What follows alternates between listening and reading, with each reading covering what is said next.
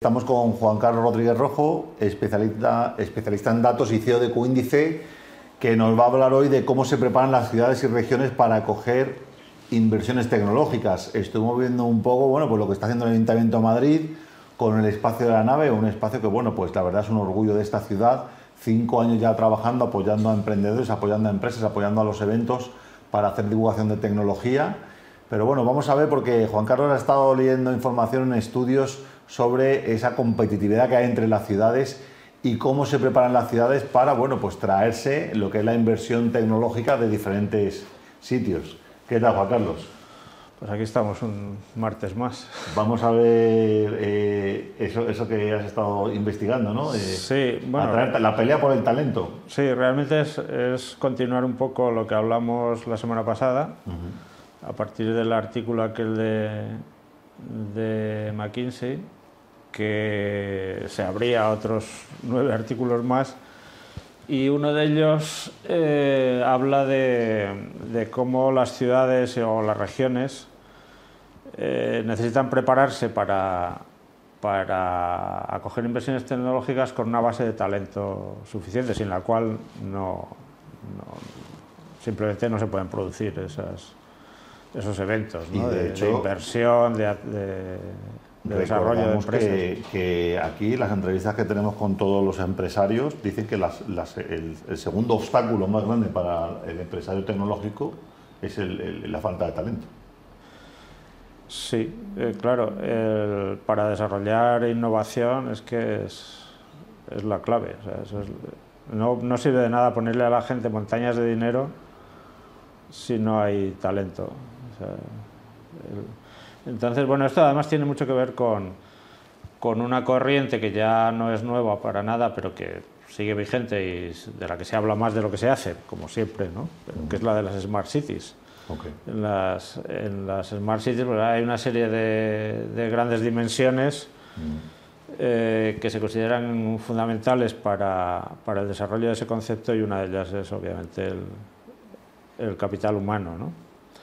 Bueno, Entonces hay, hay dos capitales básicos. Pantalla, eh, lo, que, lo que tienes aquí. Hay dos capitales básicos que son el financiero y el humano. Y, y aquí pues eh, hablamos de, o sea, cuando se, se, habla, se trata de, de inversiones tecnológicas, de proyectos de innovación, pues el, el, capital humano parece que es el más importante. ¿no? En ah. todo caso es condición necesaria para, para eh, que se produzcan las inversiones. Aquí hay, planteamos dos constataciones, digamos, dos axiomas. ¿no?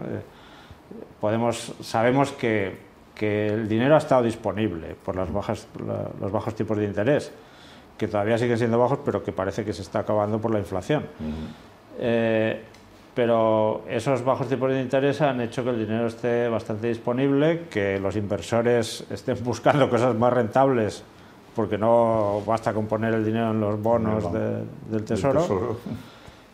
Entonces el capital financiero ha, estado, ha, ha sido abundante. Mm. Otra cosa es que uno, una empresa en concreto sepa cómo llegar a él, pero ha sido abundante. Y de hecho hay mucho capital que declara abiertamente que busca proyectos, que no encuentra proyectos. O sea que, entonces, ese no ha sido un problema grave. Ahora bien, para que una región, una ciudad, un espacio determinado atraiga, atraiga ese capital y los recursos necesarios para, para desarrollar proyectos, tiene que haber capital humano ahí. Uh -huh. y, o sea, que en términos de innovación y tecnología es es talento tecnológico. Condición sine qua non. Si no hay talento, no se, puede, no se puede llegar. Efectivamente. Entonces, por ejemplo, cuando se anunció la oferta de HQ2, que es el, el proyecto corporativo de, de Amazon, ¿no? Uh -huh. eh, Amazon hizo una oferta a, digamos, a regiones o ciudades eh, americanas para instalarse. O sea, que dijeron, bueno, aquí estamos nosotros, muy conscientes de que del impacto que iban a producir, dijeron, bueno, pues a ver quién da más, ¿no? Uh -huh. Pero claro, no es solo obtener incentivos fiscales, o, sino que, que, también estas grandes corporaciones van buscando eso siempre, uh -huh. sino que también es condición necesaria que el, en, el, en, ese espacio haya talento para, para trabajar ahí en, o capacidad para importarlo, ¿no?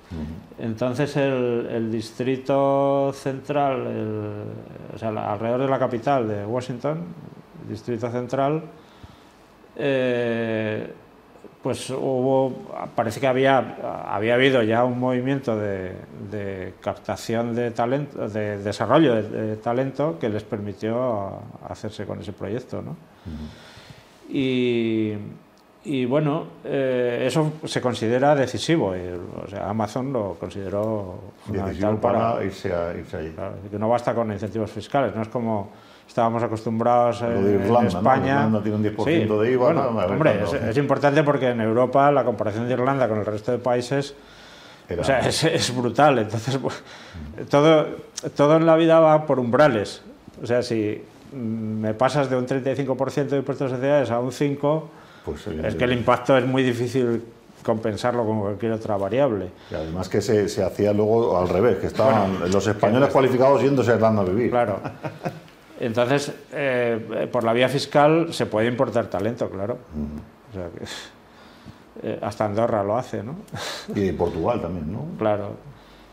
Entonces, eh, bueno, pues hay una serie de, de datos que indican cómo, o sea, fuertes diferencias regionales que permiten un poco entender también cuáles son las diferencias de desarrollo. Por ejemplo, aquí vemos en Estados Unidos el área de San Francisco, que es el área de Silicon Valley, del desarrollo tecnológico por excelencia, eh, pues es la que más talento acumula, pero Fíjate que la, región de, Washington, de la capital, pues está en tercer lugar. Es decir, que no es casualidad que, Amazon haya aterrizado ahí. O sea, no es que estaba a la cola y les dio muchos incentivos fiscales. Y, eh,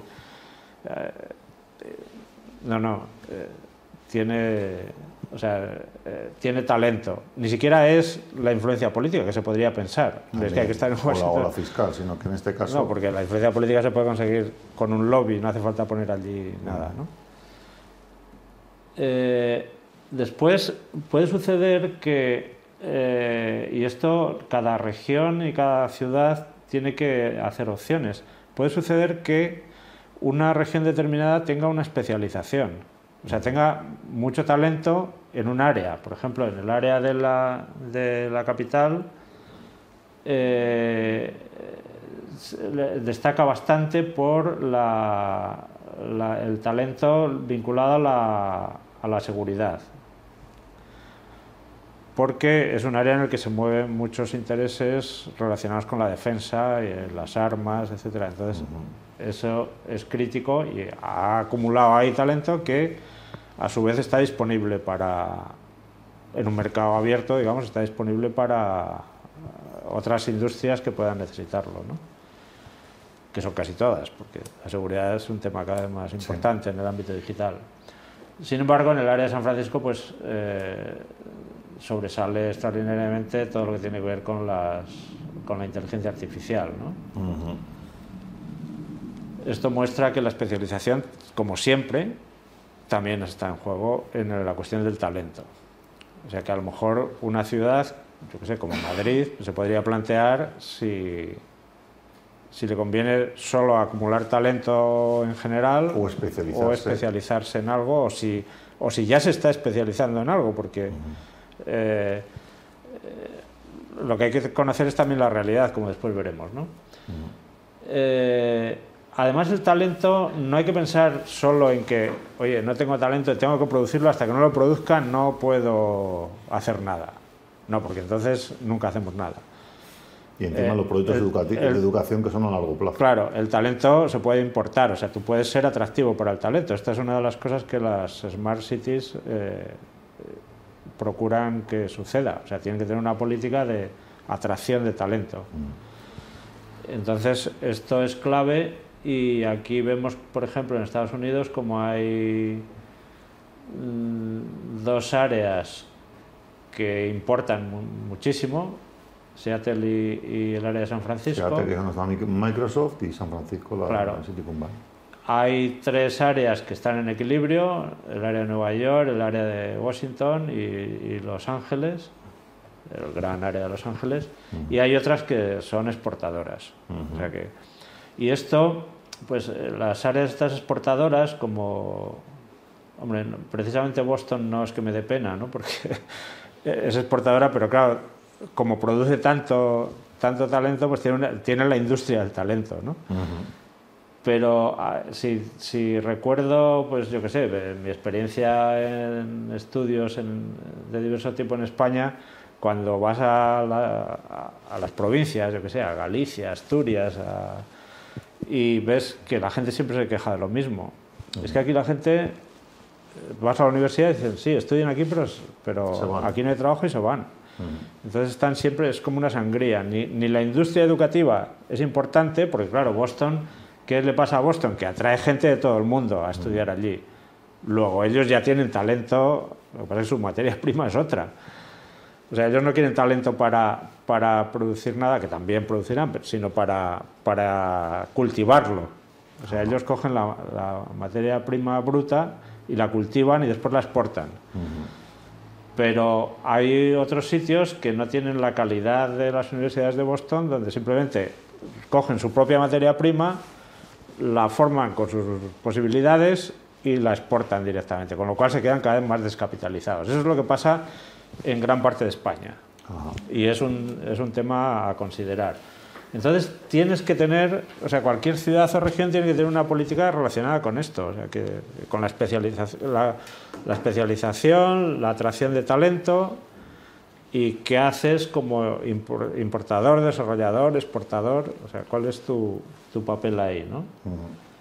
y, y, bueno, después de lo que tú, del, talento que tú generas con tus propios, con los recursos de tu zona, pues hay, hay, claro, lógicamente las zonas que son más importadoras de talento son las que más retienen su propio talento, obviamente, pero bueno, eso es, es evidente, ¿no?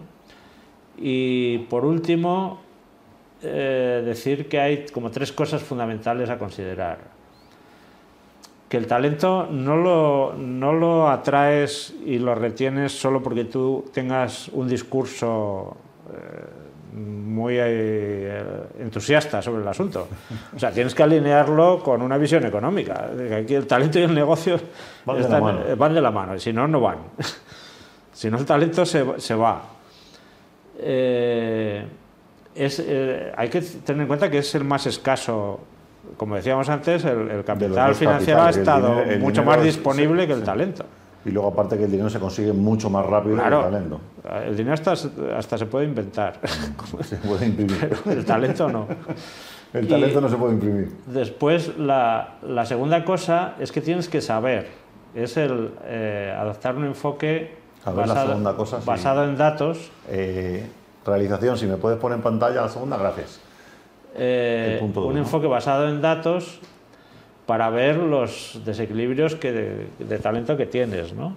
O sea, tienes que ver cuáles son tus fortalezas, las brechas, las especializaciones. O sea, conocer cómo es el talento de tu ciudad.